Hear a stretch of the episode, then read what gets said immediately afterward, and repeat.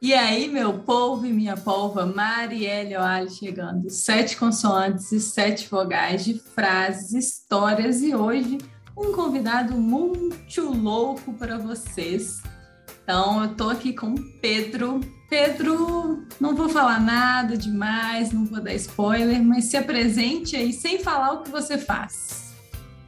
Ok, crianças e crianças, adultos e adúlteras eu sou o Pedro, muito louco, de fato. É, esse é o meu nome artístico, na verdade. Meu sobrenome é Muchola, quase, quase ali. Já nasci com esse, com essa, com esse estigma, né? Com essa, com essa sina de ser o Mucholoco. E me orgulho muito desse, desse nome. É, mas não posso falar o que, por que, que eu me orgulho muito. Ainda não. Ainda não. Ah, então fala então mais algumas características do Pedro aí pra gente. Bom, Pedro é um cara que. Muito legal, um cara muito legal. Solteiro, tá? Pra quem interessar. Nesse momento, solteiro. Semeadora de ideias pode virar um Tinder também, né? Sei que você tem muitas seguidoras maravilhosas como você, então. né? Fala de onde, né, Pedro? Vai, é, Eu falo Paulo. de São Paulo. Quero dedicar esta música. Não, brincadeira. É, eu falo de São Paulo, capital. E. E é isso. Coração aberto. eu tenho 50 anos de idade. Não parece, é... viu? Corpinho de 25. É. Cabeça de 15. Não, brincadeira. E. É... Muita história. Muita história para contar. Muita história para contar. Muita, muita, muita coisa que não estão nas mídias sociais, porque é muita coisa para postar. Não dá, não tem, não tem paciência. Muitas fotos impressas, né? Tem muitas fotos impressas, muitos vídeos gravados em fitinhas. Muito bom, Pedro. Ó, vou contar para vocês como que eu conheci o Pedro. É, vou pedir a frase dele e aí depois a gente vai desvendando um pouco de quem que é esse Pedro muito louco aí. Eu conheci o Pedro em São Paulo, na oficina de autonomia criativa, Paulo Lopes que eu fiz em dezembro de 2021, né, do ano passado. E aí a gente conversou bastante na oficina e eu acho que tem tudo a ver. É, ele me mandou umas frases assim super legais no Instagram. Eu acho que a gente vai conversar aqui sobre algumas delas e eu tenho certeza que esse papo vai ser super divertido. Então, Pedro, fala aí pra gente qual frase que você trouxe. Tô, tô curiosa, porque dentre tantas que você me mandou, não sei qual que você escolheu. Olha, para começar, eu acho que eu escolhi, nem eu lembro mais, aquela uma que eu uso muito, muito, muito, que é rapadura é doce, mas não é mole não. Rapadura é doce, mas não é mole. É, a gente consegue achar o autor dessa frase? Acho que não, né? Ah, não deve. não, não, acho que não. Acho que é. Quem é... falou? Se alguém souber, tá? Se alguém que tá ouvindo aí souber a origem dessa frase, conta pra gente, por favor. Ó, a primeira coisa que eu, que eu penso, né, quando, quando se fala aí rapadura é doce, mas não é mole, não, para mim diz da, da vida, né? Os desafios da vida e da necessidade que existe da gente dedicar mesmo, que as coisas não são fáceis, por mais que a gente vê às vezes a vida de outra pessoa e fala assim, nossa, a vida de fulano é boa demais. Às vezes você não sabe ali, né, das dificuldades, da dureza que é, a gente vê só a doçura, né? Às vezes a gente não sabe da dificuldade, tanto da vida das outras pessoas quanto da nossa mesmo, de compreender que se a gente quer um doce, a gente vai ter que passar talvez por um processo ali que não seja tão fácil. Isso é o que me vem assim de, de prima, mas eu quero saber por que, que você fala tanto essa frase, em qual contexto. E aí agora já pode falar quem, quem, o que, que você faz, pode ficar à vontade aí. Legal, legal. Ó, essa frase eu conheço desde pequeno, então ela tem no mínimo 50 anos, por isso que deve ser muito difícil de achar o autor, o autor. E é de alto teor filosófico popular, né? Porque é exatamente isso. Ela resume a vida. sintetiza né, a vida. É... Então, acho que ela, ela, ela é muito importante e eu uso muito porque, assim, o correspondente dessa frase em inglês poderia ser aquela no pen, no gain, né? Que é uhum. muito usada para galera, na galera de academia, usa muito, né? Que se não sofrer, se não doer na malhação e tal, é, você não vai ter o ganho da massa, né? O ganho dos músculos e tudo mais. Mas é, seria mais ou menos isso. Se a brasileirar o no pen, no gain, sai isso. Rapadura é doce, mas é Adorei. E e aí é isso, é, assim, a vida realmente não, não é fácil, até para quem é, nasce em berço de ouro não é fácil, porque todo, todos nós temos problemas, temos que nos relacionar, né? temos que aprender a viver, e às vezes até as facilidades iniciais trazem dificuldades futuras, do mesmo jeito que dificuldades iniciais trazem facilidades futuras, né?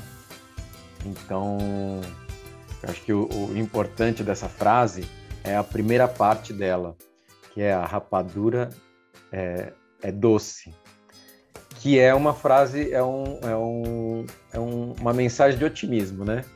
Então, assim, é, a vida é boa, né? Tudo tem seu lado positivo. Quase tudo, né? é, tem coisa que fica difícil achar o lado positivo. É, algumas sim. algumas, né? Atuais, inclusive, fica bem difícil. Mas é isso. É, não perca de vista a, a, a, o lado positivo, né? A, chama da vida, né? A chama da esperança. Essa doçura, né? Essa, Essa leveza, doçura, né? Talvez.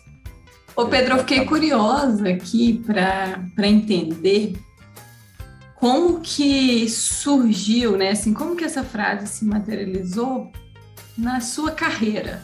E aí, conta pra gente um pouco dessa carreira, né? Quanto tempo que você tá nela, como que você chegou nela, que as pessoas que estão nos ouvindo ainda não sabem qual que é. Parará, momento da revelação. Tudo da Olha, essa frase, essa frase se materializa diariamente na minha vida. É, minha carreira, minha carreira atual, né, digamos assim, eu já fiz várias coisas na vida, mas há mais de 20 anos eu sou um artista circense. Antes de ser artista circense, palhaço, mágico, malabarista, acróbata, tudo isso, é, entre outras coisas, equilibrista, né? É, eu já trabalhava como ator. Já tinha um, uma iniciação de, de teatro, já tinha alguns trabalhos profissionais de ator. E aí e antes fiz coisas com meu pai, de computação gráfica, de tração eletrônica, quando as pessoas começaram a usar o computador para ilustrações, fazer gráficos em jornal, revista e tudo mais. E antes fui vendedor, office boy, me virei. Por isso que essa frase também faz muito sentido para mim, porque eu sempre me virei. Né? Sempre usei da criatividade para para chegar na doçura da vida, né? Para conseguir aproveitar a vida mesmo com poucos recursos em muitos momentos mesmo com muitas dificuldades. E, e me considero um bom, um bom chupador de rapadura. um bom rapadura a gente, né? a, gente, a gente chupa, né? A rapadura é dura, você não vai morder, né? Então tem que chupar. E tem 20 e... anos que você está com circo. Ah, já tem assim. mais. Tem mais? Já tem mais, é. Quando eu tinha 27 anos, eu comecei a namorar uma acróbata num evento Noites do Terror do Play Center, que era um parque um parque de diversões aqui da capital de São Paulo, e mais ou menos parecido com o Hopi Hari, se alguém aí conhece, já ouviu falar no Hopi Hari, né, que é um dos grandes parques do Brasil. E tinha o Noites do Terror, que era né, aquela época do Halloween e tal, e eu fazia lá um monstro, né, de uma época de perrengue total, era um trabalho assim muitas horas, ganhava pouco, mas era o que tinha naquele momento.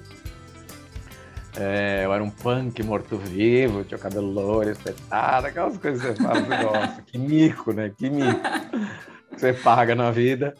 E aí conheci uma acróbata lá, uma, uma menina que já que já trabalhava com circo, já fazia, dava aula de circo para as crianças e tudo mais. E aí, como eu sempre pratiquei muito esporte, né, desde moleque, no circo eu encontrei ali a união do, do ator, né? Mais por meio da né? linguagem do palhaço, é, com, com o esporte, com a, com, a, com a parte física. E aí, ali fiquei. Né? E também encontrei um mercado de trabalho mais favorável, mais emergente naquele momento, menos concorrido, né? O que me permitia, porque como ator eu sempre estava me virando. Na época, vamos lembrar, né, quando, quando eu comecei a trabalhar como ator profissionalmente, eu tinha uns 20 anos, então já fazem 30 anos. 30 anos atrás, tinha muito menos possibilidades, assim, muito menos editais. Entrada, né? É, a possibilidade de patrocínio, né, de captação de recursos e tudo mais.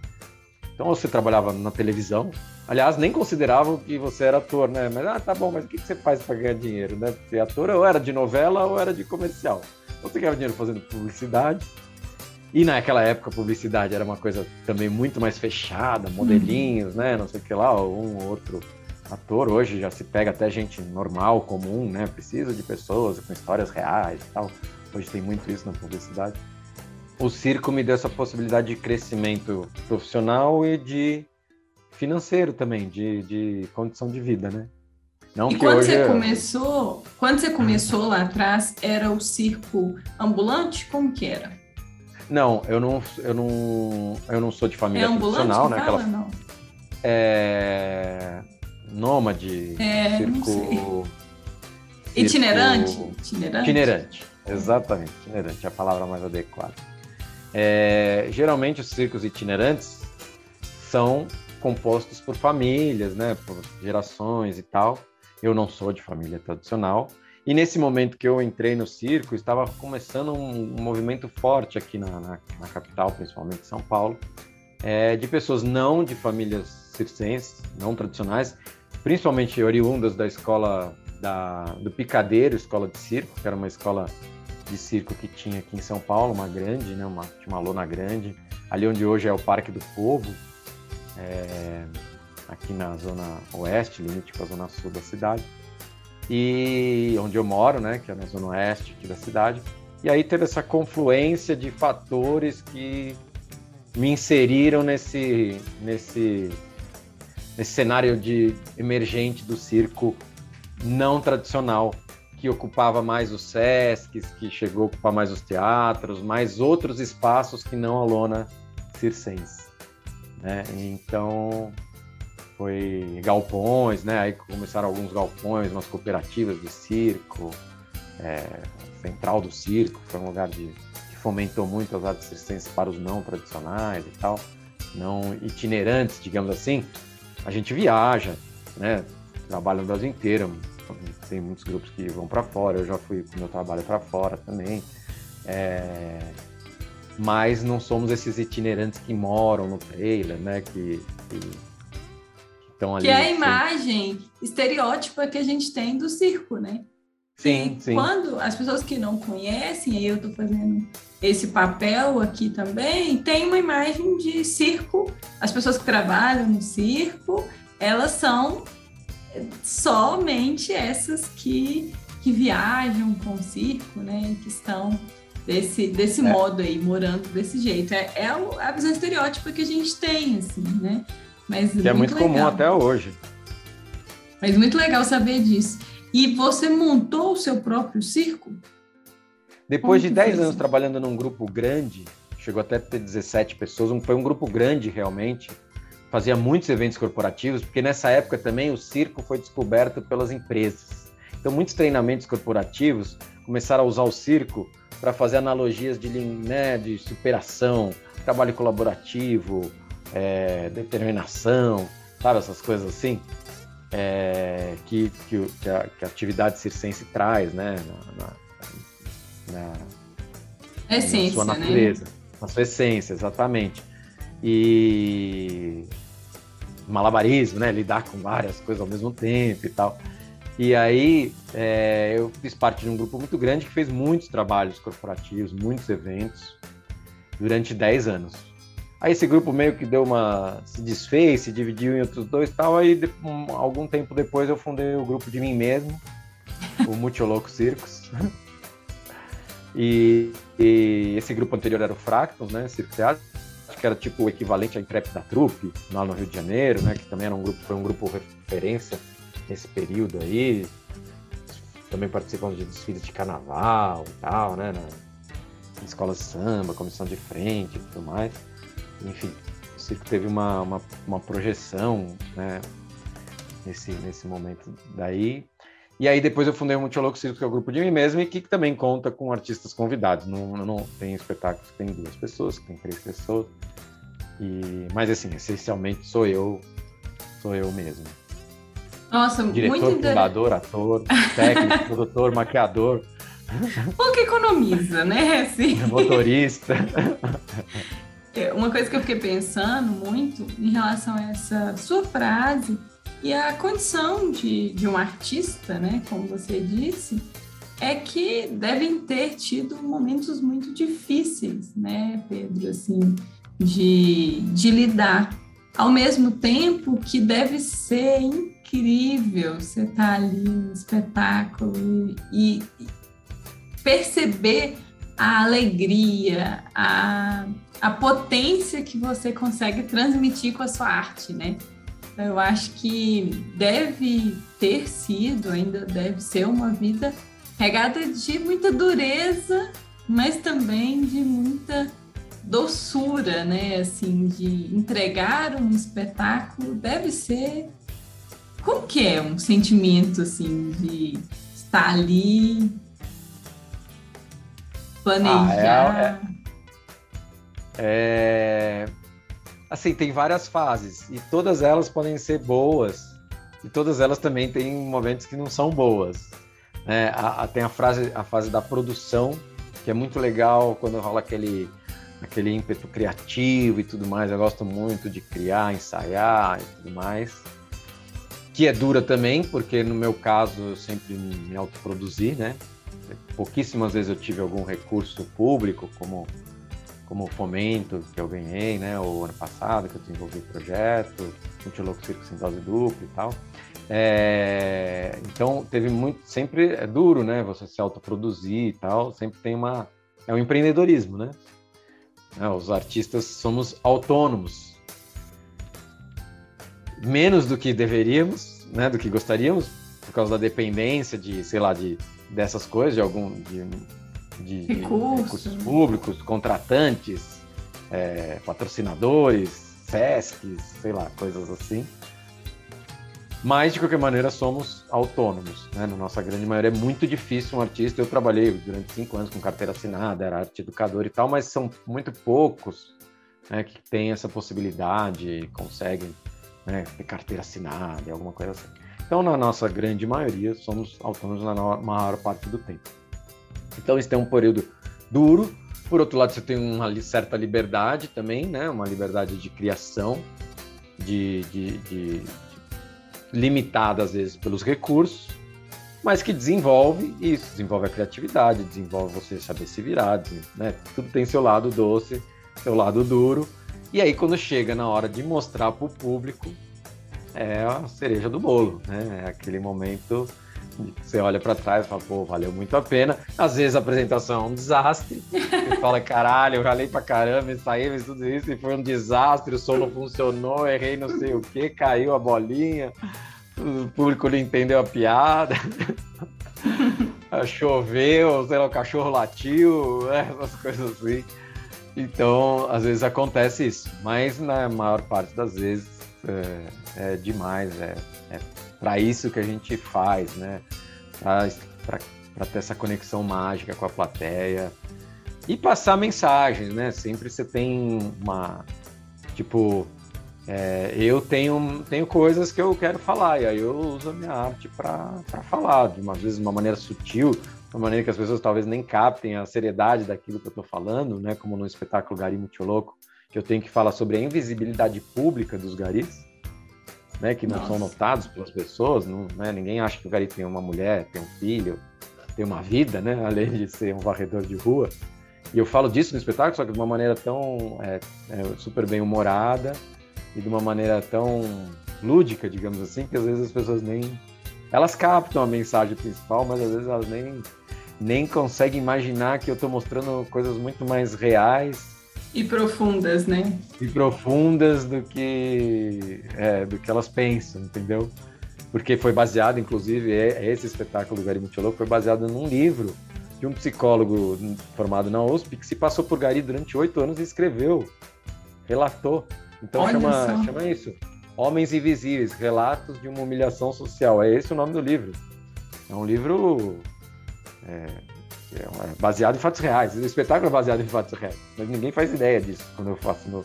E foi você falo, quem criou esse espetáculo? Foi. Produziu todo. Foi, tudo, tudo. Ele é um espetáculo super simples, assim, duas pessoas, não tem quase cenário, não tem nada, né? Uma produção barata, mas a gente só usa elementos tipo vassourinha, carrinho de lixo, coisas assim que são do universo do, do Gari, né? Do varredor de rua. E, e eu fiz uma adaptação super livre, né? É um espetáculo de circo, tem malabares, tem acrobacia, tem palhaçada, tem mágica. Então, mas tem um texto, tem bastante texto. É um espetáculo de circo-teatro, né? Que legal. É, e isso tem lá também no YouTube, lá um videoclipe, depois tem um espetáculo na íntegra, uma versão já bem antiga. Mas enfim. Tem lá no é, YouTube o espetáculo? Tem, tem, ah, que legal. Depois eu vou deixar pro, pro pessoal no link do episódio o canal do YouTube, legal. o Instagram do Pedro. Mas eu fiquei pensando muito nisso, né? Porque quando eu te perguntei aqui da sensação de trazer a alegria, eu não tinha essa percepção, talvez, da, do, do poder de levar uma mensagem, né? Não só a alegria, porque a alegria ali no espetáculo que é linda, é, o espetáculo que é lindo, tem também esse, essa mensagem por trás que é tão importante. Eu fiquei super curiosa, interessada aí por esse, por esse livro e pelo espetáculo. Acho que deve ser muito legal. Então você imagina a minha alegria no dia que eu apresentei para 400 garis numa dessas garagens Nossa. onde eles vão de manhã às 5 horas da manhã. A gente chegou às 5 horas da manhã, foi às 7 o espetáculo. Mas eles saem de lá e são distribuídos pela cidade de São Paulo, né?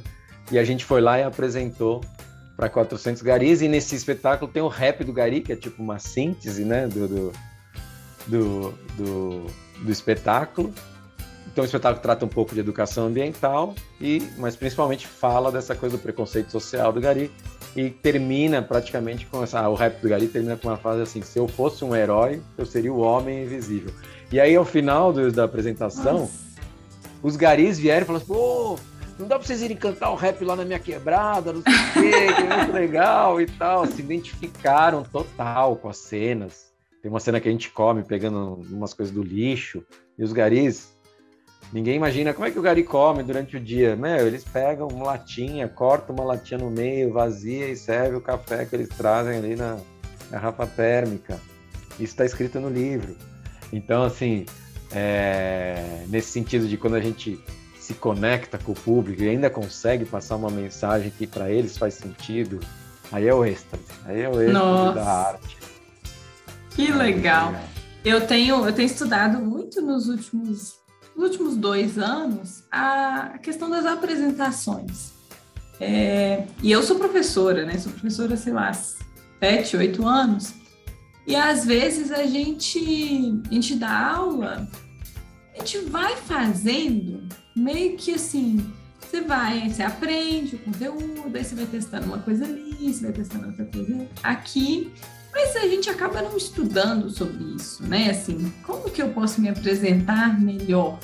E aí, assim, eu conheci o Mauro Fantini e ele tem, ele tem um curso, e no curso dele ele coloca muito forte essa questão da importância da conexão com o público e do quanto que é, para a gente ter, né, ele tem um conceito lá que chama mandala da conexão, numa apresentação a gente tem que ter o conteúdo, como o caso aí, né, da história, por exemplo, ou até os conteúdos, é, as cenas ali do circo, né, os números, a gente tem que ter o público, algum elemento que traga o público para se conectar com você, seja uma, uma palavra que passa na cabeça do público, seja uma objeção que ele tem, e também você, né? Como que você se coloca ali, quais são suas experiências, e depois que eu, que eu aprendi isso, eu percebo tanto que uma aula, né, um professor que consegue trazer além do conteúdo os elementos dos seus alunos ali e um pouco da sua vivência, seja em relação àquele conteúdo, seja em relação a, ao fato de estudar, isso gera uma conexão com os alunos que com certeza vai facilitar o aprendizado, sabe? Então eu acho que a gente é, a gente pode levar isso para tudo na nossa vida, né? Seja uma aula, uma apresentação, como você disse aí, né, em um espetáculo, seja num diálogo, né, com outra pessoa que é, não sei se você, você já reparou isso, mas tem gente que você vai conversar com a pessoa e a pessoa só fala dela. Ela não quer saber nem seu nome, sabe? Ela vai falando dela, ela vai falando dela e você, você não se conecta com aquela pessoa. Dificilmente. Agora, quando a pessoa te pergunta, e você? O que, que você pensa disso?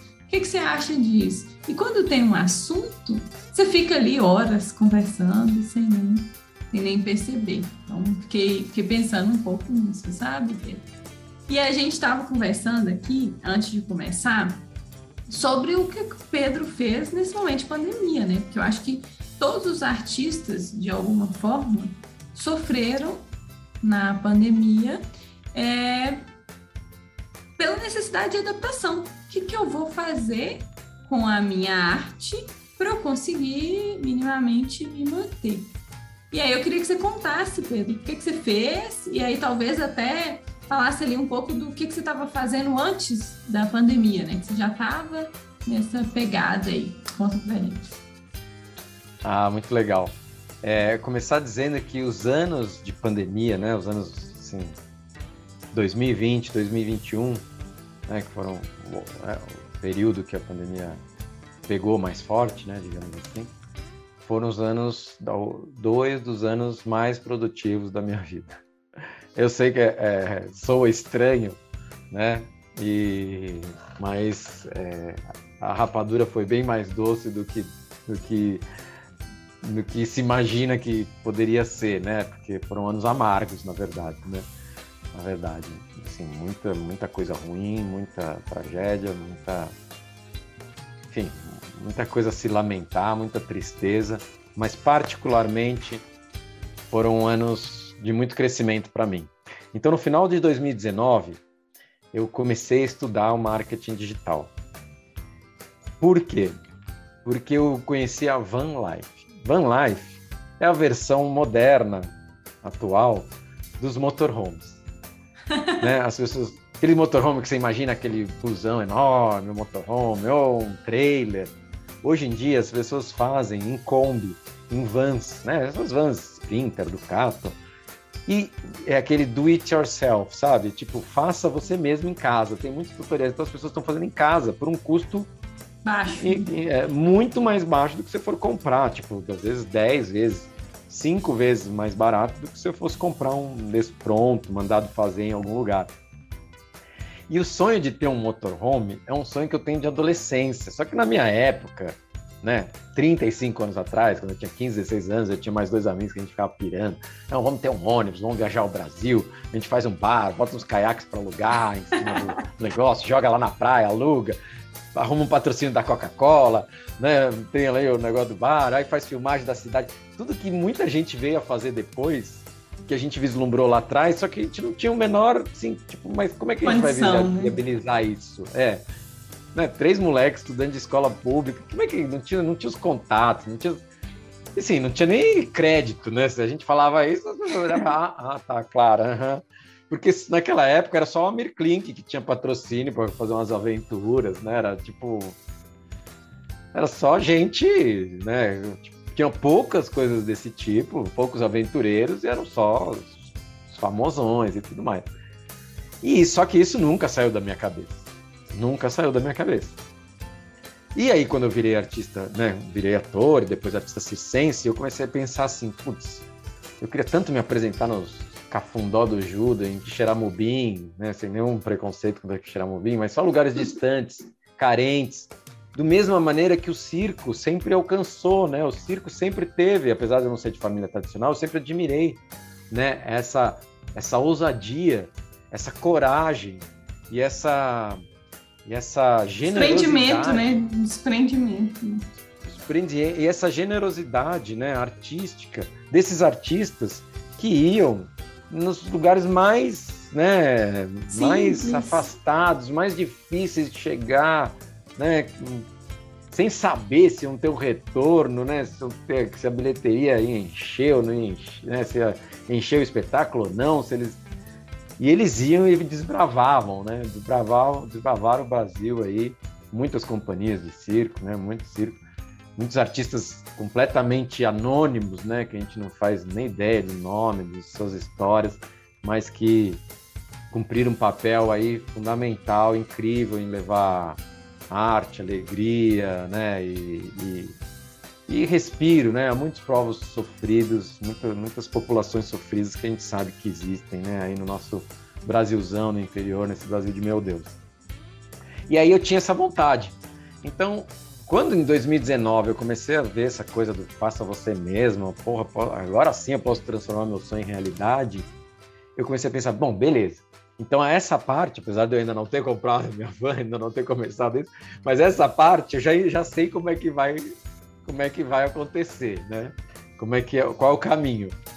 Mas e para eu chegar lá e não ficar dependente, por exemplo, né? Vou chegar lá, vou fazer uma apresentação na rua, lá em, né, sei lá, no em Quixeramobim. E se a galera lá não tiver dinheiro para botar no chapéu, não puder, né? Ou não, não, conseguir, ou chover no dia, ficar uma semana chovendo. Ou ninguém né? aparecer, lá, né? Ou ninguém, ninguém aparecer. O que, que eu vou fazer? Não, eu preciso, eu preciso ter mais autonomia. Porque eu quero ser um nômade. E aí veio, né? Autonomia, nomadismo, nomadismo digital. Autônomo eu já era, já estava acostumado com isso. Mas nômade digital, eu não sabia. Eu entrei na internet, vamos ver o que a internet tem para me oferecer. E aí, e aí foi isso. Aí de 2019 comecei a estudar marketing digital, essas coisas, para ver né, como é que eu poderia, poderia viabilizar isso, usando, trabalhando com a minha arte. Porque tem muita gente que faz isso, né? Muita gente que é nômade digital, mas não trabalha, trabalha com comércio, com vendas, vendas de produtos, ou muita gente que tem essa van life. Depois, um dia, se você, não, se quiser saber melhor, procura aí hashtag van life, alguma coisa assim, você vai ver no Instagram coisas lindas, maravilhosas, pessoas vivendo vidas incríveis. E eles vivem muito de retratar a própria vida, ou seja, filmar lugares lindos, fazer vídeos turísticos e tudo mais. É... Mas não era minha praia, porque minha praia também não é ficar horas e horas no computador, apesar de eu ter passado muito tempo no computador estudando mas não era ter um trabalho que eu tivesse num lugar lindo e maravilhoso, mas tivesse que ficar dentro da minha van editando oito horas de vídeo, uhum. Então demorou um ano e meio para as coisas começarem a fazer sentido para mim, depois de eu pesquisar muito na internet e tal, não sei o que lá, é, de como conseguir aproveitar isso para minha arte. E aí, nesse meio tempo, né, no meio de 2020, eu tive que realizar um projeto do Fomento, que eu comentei aqui, que foi um dinheiro público que eu recebi, só que de maneira virtual, porque não podia ser presencial. Isso porque eu ia fazer 20 das apresentações nos céus, aí na periferia de São Paulo. E aí eu coloquei meus conhecimentos em prática. E as, as, as rodas de conversa que eu faria depois dos espetáculos com a plateia, presencialmente, se transformaram em lives. Só que, teoricamente, eram lives que eu ia falar de mim. Ah, então, o espetáculo Garim Louco eram dois espetáculos, né? O Circo Cômico e o Garim Louco. Foi feito assim, inspirado nisso, inspirado naquilo, essa história que eu já contei para você. O Circo Cômico é mais isso, mais isso, mais aquilo. Daí eu fiquei pensando, eu vou fazer 22 lives falando a mesma coisa. Aí eu tive o mesmo pensamento que você teve agora comigo. O que, que você fez durante a pandemia? Você acabou de me perguntar é. isso, né? Por isso que eu tô falando uhum. aqui eu pensei, o que, que, será que os meus colegas e os outros artistas estão fazendo? Como é que eles estão se virando nesse momento de pandemia? Aí eu transformei essas lives, no que seria uma live para mim, e por coincidência, um pouco, alguns dias antes, duas semanas antes, o Instagram tinha liberado a possibilidade de ter quatro pessoas em cada live. Uhum. E aí eu comecei a chamar artistas de todas as vertentes, de todas as gerações, de circo tradicional, circo contemporâneo, para participar dessas lives comigo. Então passaram 55 artistas nas minhas 22 lives, contando as suas histórias. Eu começava com essa pergunta: e aí, como o circo entrou na sua vida? Como você, como a sua vida entrou no circo? Contavam suas origens, depois contavam que tavam, como é que se viraram na pandemia.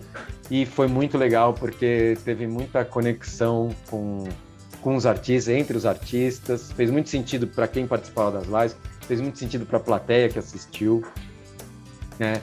Foi muito legal, aprendi muito com eles, coisas inclusive que, é, que eu quero agregar né, com, com as minhas mentorias de marketing digital voltadas para artistas, que são estratégias presenciais, que somadas às coisas que a gente pode fazer virtualmente, né, pela internet, com anúncios, é, usar esse veículo, né, que é a internet hoje em dia, que é o maior veículo de divulgação e propaganda de qualquer coisa que existe atualmente, e o mais democrático, que antes você precisava é. ter um dinheiro para botar um comercial lá na Globo, né? E agora você consegue fazer isso de graça ou por um preço um muito custo acessível, baixo, né?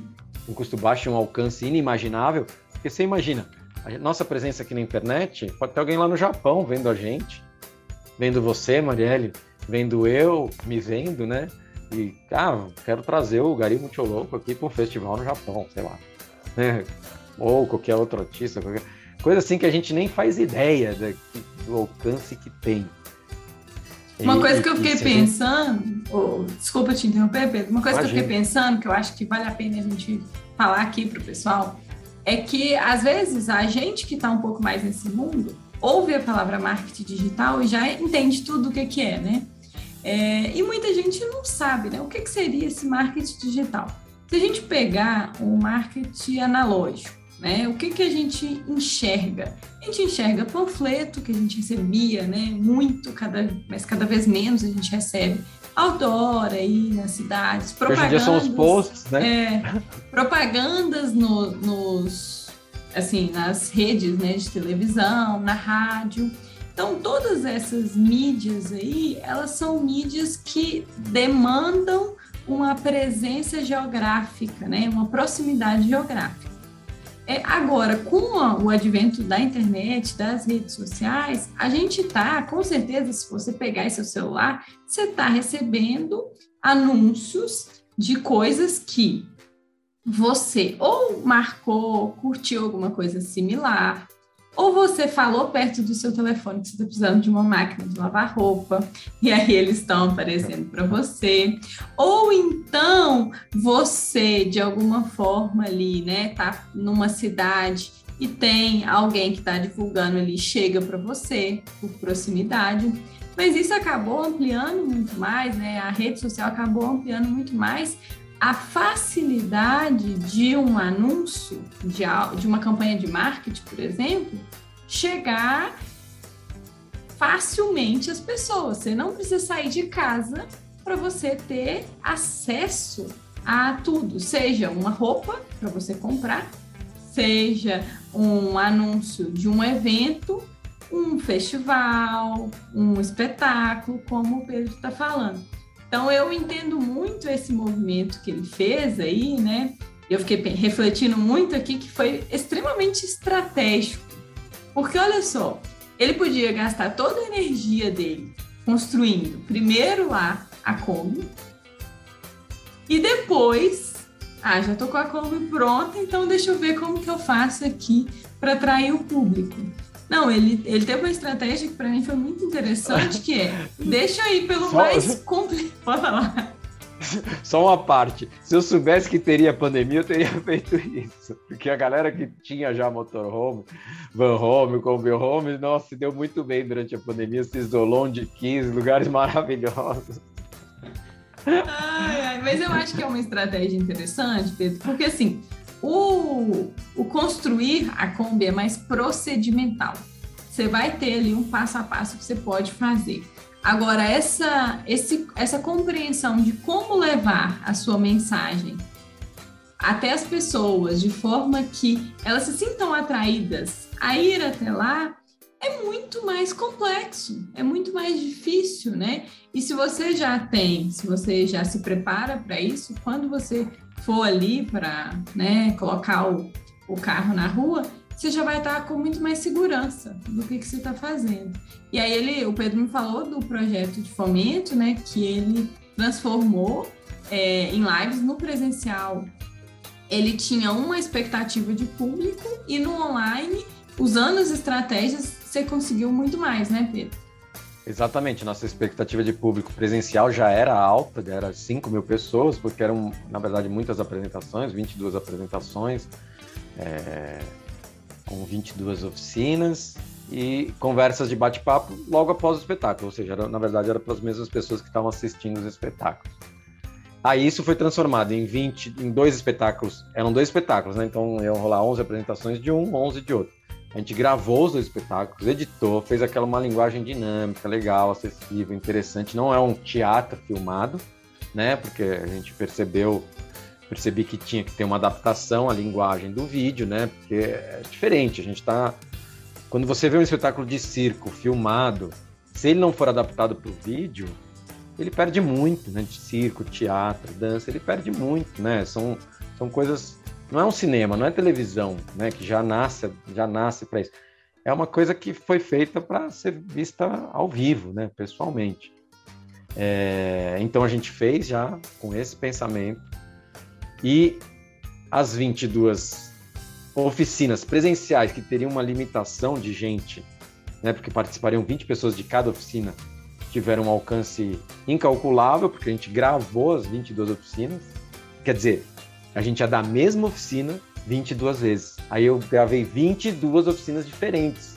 22 episódios de 10, 11 minutos, com técnicas diferentes, coisas diferentes, que, que no final foi um conteúdo muito maior do que o que seria feito presencialmente. E atingiu então, quantas pessoas?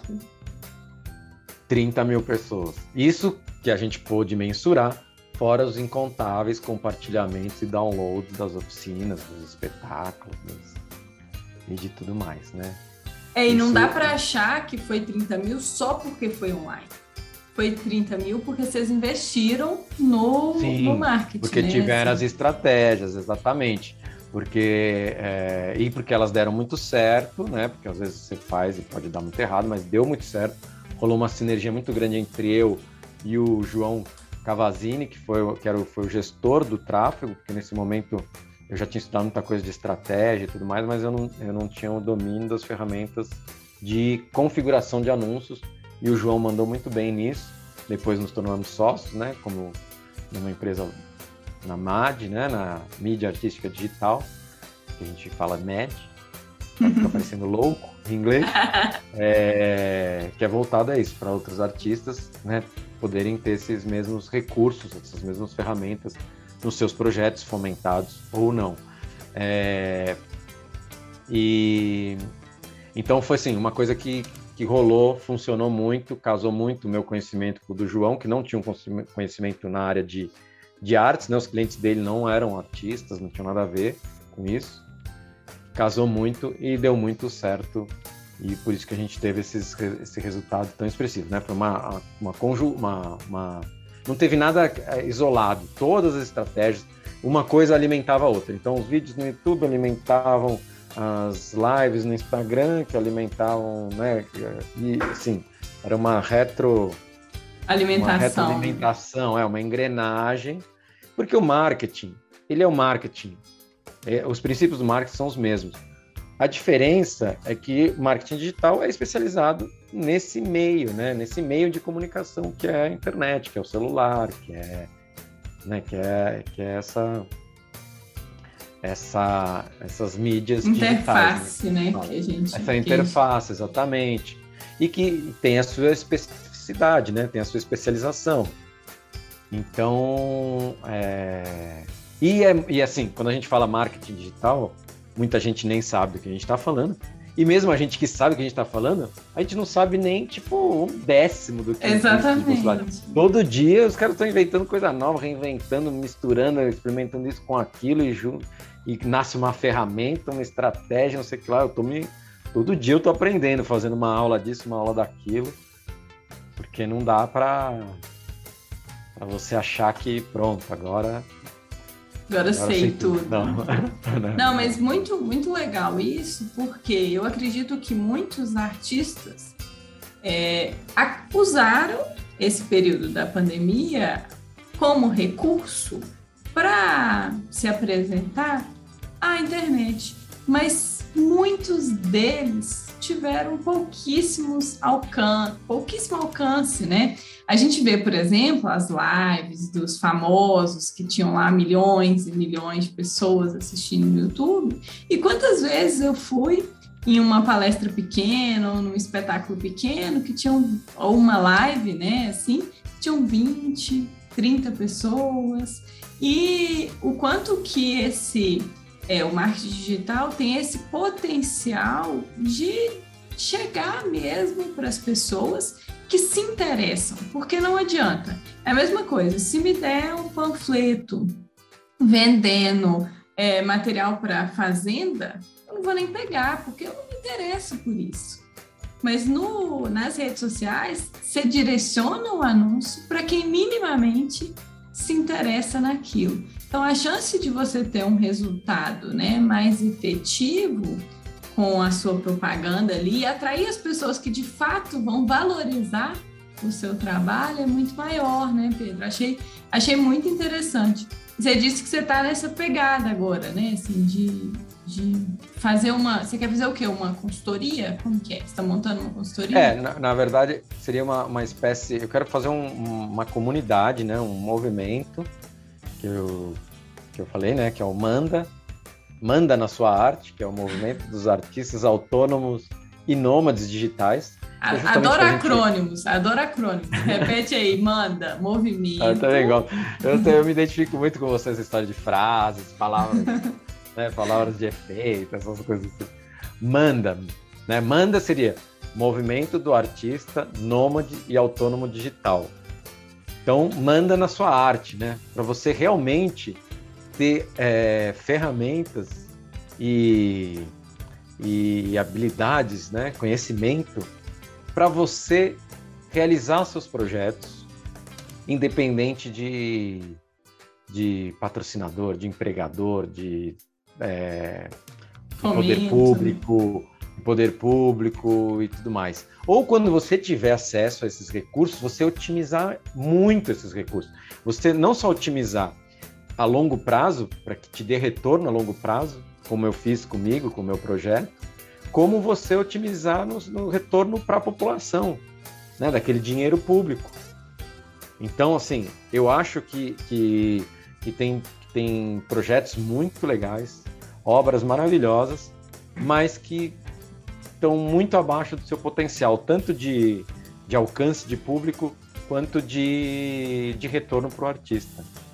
Nossa, então, muito legal isso que você falou, sabe? De otimizar o recurso público, né? Porque é, por mais que tenha um fomento ali, é, o que você fez no, no final das contas ali foi levar para muito mais pessoas, muito mais conteúdo né? Porque do, do que o presencial. E numa condição que muitas pessoas falariam assim: ah, não, eu vou fazer aqui, eu vou ter que adaptar né, o, o presencial para o remoto para cumprir esse projeto. Não, eu entendi que você aproveitou aquela oportunidade para transformar aquele, aquele movimento, aquele projeto em algo muito maior para atingir muito mais pessoas. E eu vejo isso como um grande potencial do, do Manda na sua arte, né? Gostei muito, Pedro. Ó, nós, nós já estamos aqui. Eu tô, a gente está no Zoom, eu não sei o tempo que a gente já conversou, mas eu acho que Ixi, nem já, eu, já tem um tempinho aqui. É, acho que a gente ah, pode... já faz uma hora já. Vixe, aí, ó. acho que a gente pode caminhar aí para o final. É, queria te agradecer por você ter topado participar. Adorei aqui nosso papo. Já quero conhecer mais, porque eu não. Esse espetáculo mesmo do, do Gari eu não conheço. Quero fuçar mais o canal do YouTube. E eu quero que você deixe para o pessoal como que as pessoas te acham aí, tanto no Instagram quanto no, no YouTube, para te conhecer mais aí. Ah, no, tanto no Instagram, no Facebook, eu, eu sou assim, eu, eu vivo um dilema, né? é, eu sou a meio avesso a, a, me expor nas mídias sociais e eu quero trabalhar com isso. Então, assim, eu tô adiando, eu tô procrastinando, eu tô, assim, eu tive esse movimento, esse momento muito intenso de três meses que eu realizei esse projeto de fomento no meio do ano passado e depois fiquei seis meses de ressaca que eu não fiz um post no Instagram, não fiz nada, porque para mim é uma, não faz parte da minha natureza. Eu decidi que eu quero fazer isso porque eu quero, eu quero, eu quero expandir. É, não só expandir esse conhecimento, né, que eu acho que vai ser útil para muita gente, mas é como eu quero vi viabilizar meus projetos de vida, né, uhum. artísticos. Uhum. E eu vejo que assim essa é uma ferramenta que me possibilita, né, a internet, o marketing digital vai me possibilitar sem eu ser dependente das pessoas. Mas é uma coisa muito difícil. Então, eu estou falando isso porque eu vou divulgar, por exemplo, minha página no Facebook. Minha página no Facebook não tem um post há sei lá quantos meses, né? No Instagram... Mas é o seu, é o seu contato, né? A pessoa pode mandar uma mensagem que você responde. Respondo, respondo. Então, assim, você pode procurar por Mutioloco Circo, sendo que o Mutioloco se escreve com é, M-U-C-C-I, né? né? Que é Muciolo. Também, o, o Loco também é com C, só C, não tem K em lugar nenhum que é o meu sobrenome, né? Mucciolo. E é um sobrenome italiano com pronúncia em espanhol, né? Mas é isso. Muciolo, com dois Cs. Circus, como se fosse em inglês, né? Circles. Circo é internacional, é interessante. É. Então, é, mas é internacional mesmo. Já me apresentei em festivais em Nova York. Trabalhei sete meses no navio de cruzeiro pela Europa e Caribe. Gente, olha que chique. É, é muito chique. Não Mas é eu vou deixar, eu vou assim deixar escrita. Parece. Eu vou deixar é. escrita do. Deixa escrito. Tanto no post é, quanto no, na descrição do episódio. E o canal e do YouTube nome, também. Mesmo nome. YouTube, Instagram e Facebook é o mesmo nome, Multiloco Circos. Ainda tem um blog, porque até hoje eu não tenho um site, uma vergonha. Ainda tem um blog que é Multiloco Circos também. Mas é isso, assim, meio parado, mas eu estou me preparando psicologicamente para entrar de vez e fazer como a Marielle, ter essa constância, essa frequência, porque é só assim que funciona. Também não adianta não adianta ficar soltando uma coisa aqui, outra ali, porque você não vai ter resultado, você não vai não vai atingir os seus objetivos, não vai conseguir se conectar com as pessoas, né, que é o mais importante para né? Porque a gente não está vendendo um produto físico, né? A gente está é. trocando conhecimento, né? A gente está falando de, de interação, a vida, né? Tá, tá lidando com humanos, então, é, enfim, é, é assim, não tem outro jeito, tem que ser dessa maneira aí.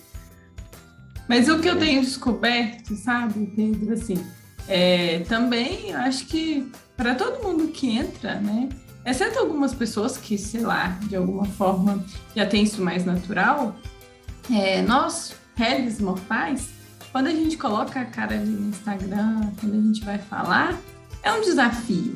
É um desafio porque é, a gente se expõe. E se expor, Sim. né, é, se expõe ao julgamento. Então eu viro e mexe, né? Hoje eu quase nem ouço mais, eu também não ligo. Ah, Marielle virou blogueira. Ah, Marielle. Blogueirinha. Marielle, blogueirinha. Falei, esse dia que eu virar blogueira e ganhar dinheiro com isso, tá bom. Por enquanto, não. Mas eu, eu tento entender os meus limites. Eu não, não tenho ninguém que trabalhe para mim, né? Eu mesmo quem faço as coisas. Então eu vou entendendo o meu limite, o que, que eu consigo fazer, o que, que parece comigo, quando que eu tô bem para estar tá ali, quando eu não tô, ao mesmo tempo que quando eu não tô também, eu, eu falo sobre isso, porque eu acredito que é, são nesses momentos que a gente realmente se aproxima das outras pessoas, mas é é um ato que você se acostuma. No momento inicial é mais difícil, mas você se acostuma principalmente quando você tem muito claro o seu objetivo. O meu objetivo hoje no Instagram não é vender nada. Na verdade, é semear as minhas ideias, né? Que eu faço isso no podcast, eu faço isso com algum post, com os meus compartilhamentos. Mas quando eu recebo uma mensagem de alguém que fala assim: Nossa, Marielle, que legal, nossa, fez sentido para mim. Ah, me diverti, me alegrou. Eu falo assim, olha, nas minhas condições eu estou conseguindo atingir o meu objetivo. E aí eu acho que a gente pode puxar a frase para justamente terminar e para você deixar uma mensagem que é, essa questão mesmo do Instagram, ela pode ser doce para muita gente, né? Assim, talvez quem viva disso. A gente que não vive disso e que o Instagram é uma forma de divulgar, ela pode parecer mais dura do que doce. Mas eu entendo muito como uma ferramenta, sabe? De vez em quando eu recebo alguma mensagem que eu falo assim, gente, às vezes você tá desanimado, sabe? De estar tá ali, de fazer alguma coisa, você recebe uma mensagem e fala assim: é doce, entendeu? Só não é fácil. É doce pela potencialidade de você ali conseguir transmitir uma boa mensagem. Porque o que a gente mais vê é que contas que ganham grande alcance transmitindo mensagens que não são boas, né? Então, se a gente conseguir fazer isso, eu acho que, que vale a pena. E para você que está aí nos ouvindo, eu queria que você pensasse na sua vida o que que não tá mole, mas que ao mesmo tempo você não está conseguindo enxergar a potencialidade da doçura, do, do bom que pode ter, né?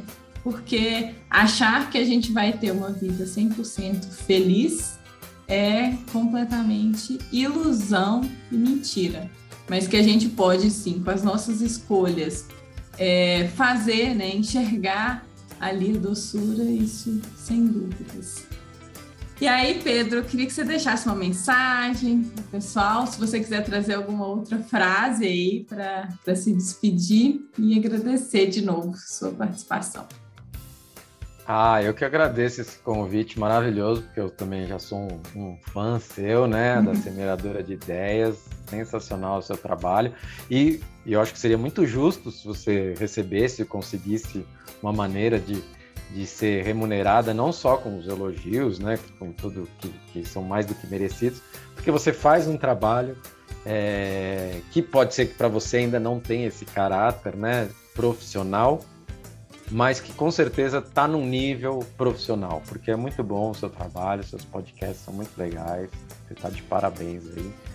Obrigadão pela oportunidade. Legal. Muito obrigada, viu? Eu fico me sentindo nesses elogios. Pode se sentir, pode se sentir.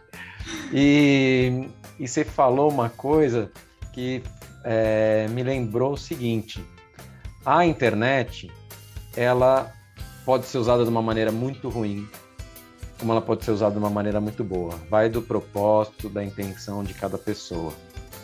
Mas, sem dúvida, ela é um veículo, é o mais democrático, coisa mais democrática que surgiu nas últimas décadas. Né? Estava falando mesmo dos grandes artistas que têm muitas visualizações e outros que não têm.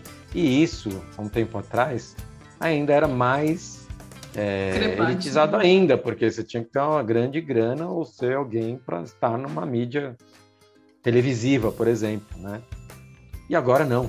Se souber usar, qualquer um de nós, anônimos, como já existem, né? Um monte de influencer, um monte de gente que não era nada, né? Até há pouco tempo atrás, e usando de, dessa ferramenta conseguiu ganhar visibilidade.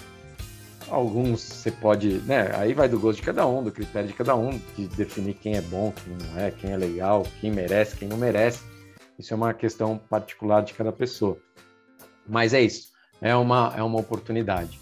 E aí eu falei uma frase que eu falei para você, que é uma frase já, né, mais para essa questão do uso da internet, que assim, o metaverso vem aí, a internet 3.0 vem aí, e é o seguinte: ou você é, ganha vida com o metaverso, né, e ganha, ou ganha vida, pode ter muitos sentidos, né, é, sentido de realiza coisas, como você que está realizando aí um, um, projeto pessoal, né, com o seu podcast, ou realmente ganha dinheiro, vê as oportunidades, porque ser artista né, ser um artista que se vira, é ser um captador de oportunidades e tal. E eu vi que na internet existem muitas oportunidades para qualquer tipo de pessoa, né, para qualquer para qualquer um, né? Para qualquer um realmente.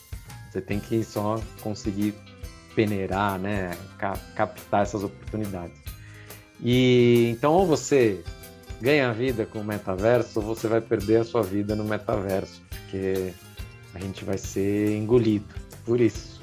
Porque é uma vai aproximar a realidade o virtual vai ficar cada vez mais real e cada vez mais as pessoas vão sentir menos necessidade de viver a realidade fora do, do virtual. Então é melhor que você faça disso um, um, um veículo, uma ferramenta para você é, financiar seus projetos pessoais, suas viagens, sua vida real, do que você sucumbir, né, deixar de, de, de viver a, a vida né, a realidade, a realidade como ela é, para ficar imerso numa fantasia, né, numa coisa, uma coisa que não tem como não ser ilusório, por mais que tente imitar a realidade, né?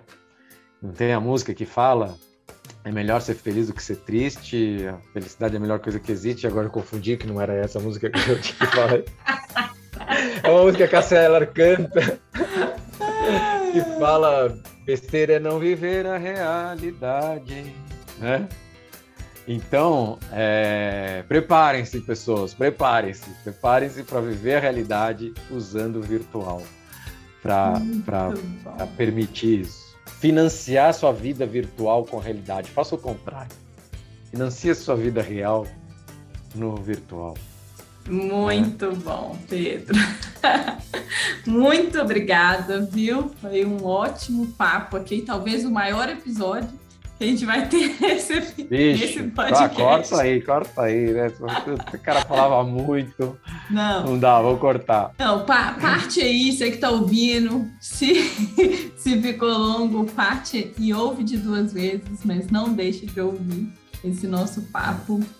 E eu deixo vocês com o meu abraço virtual, mas com a minha intenção real de que vocês compreendam que na vida, assim como a rapadura, né? Ela pode ser doce, mas que ela não é mole e que a gente vai ter inúmeros desafios ao longo da vida e que a gente consiga enxergar ali as oportunidades de crescimento e perseverar, que a gente vai encontrar ali as suas doçuras.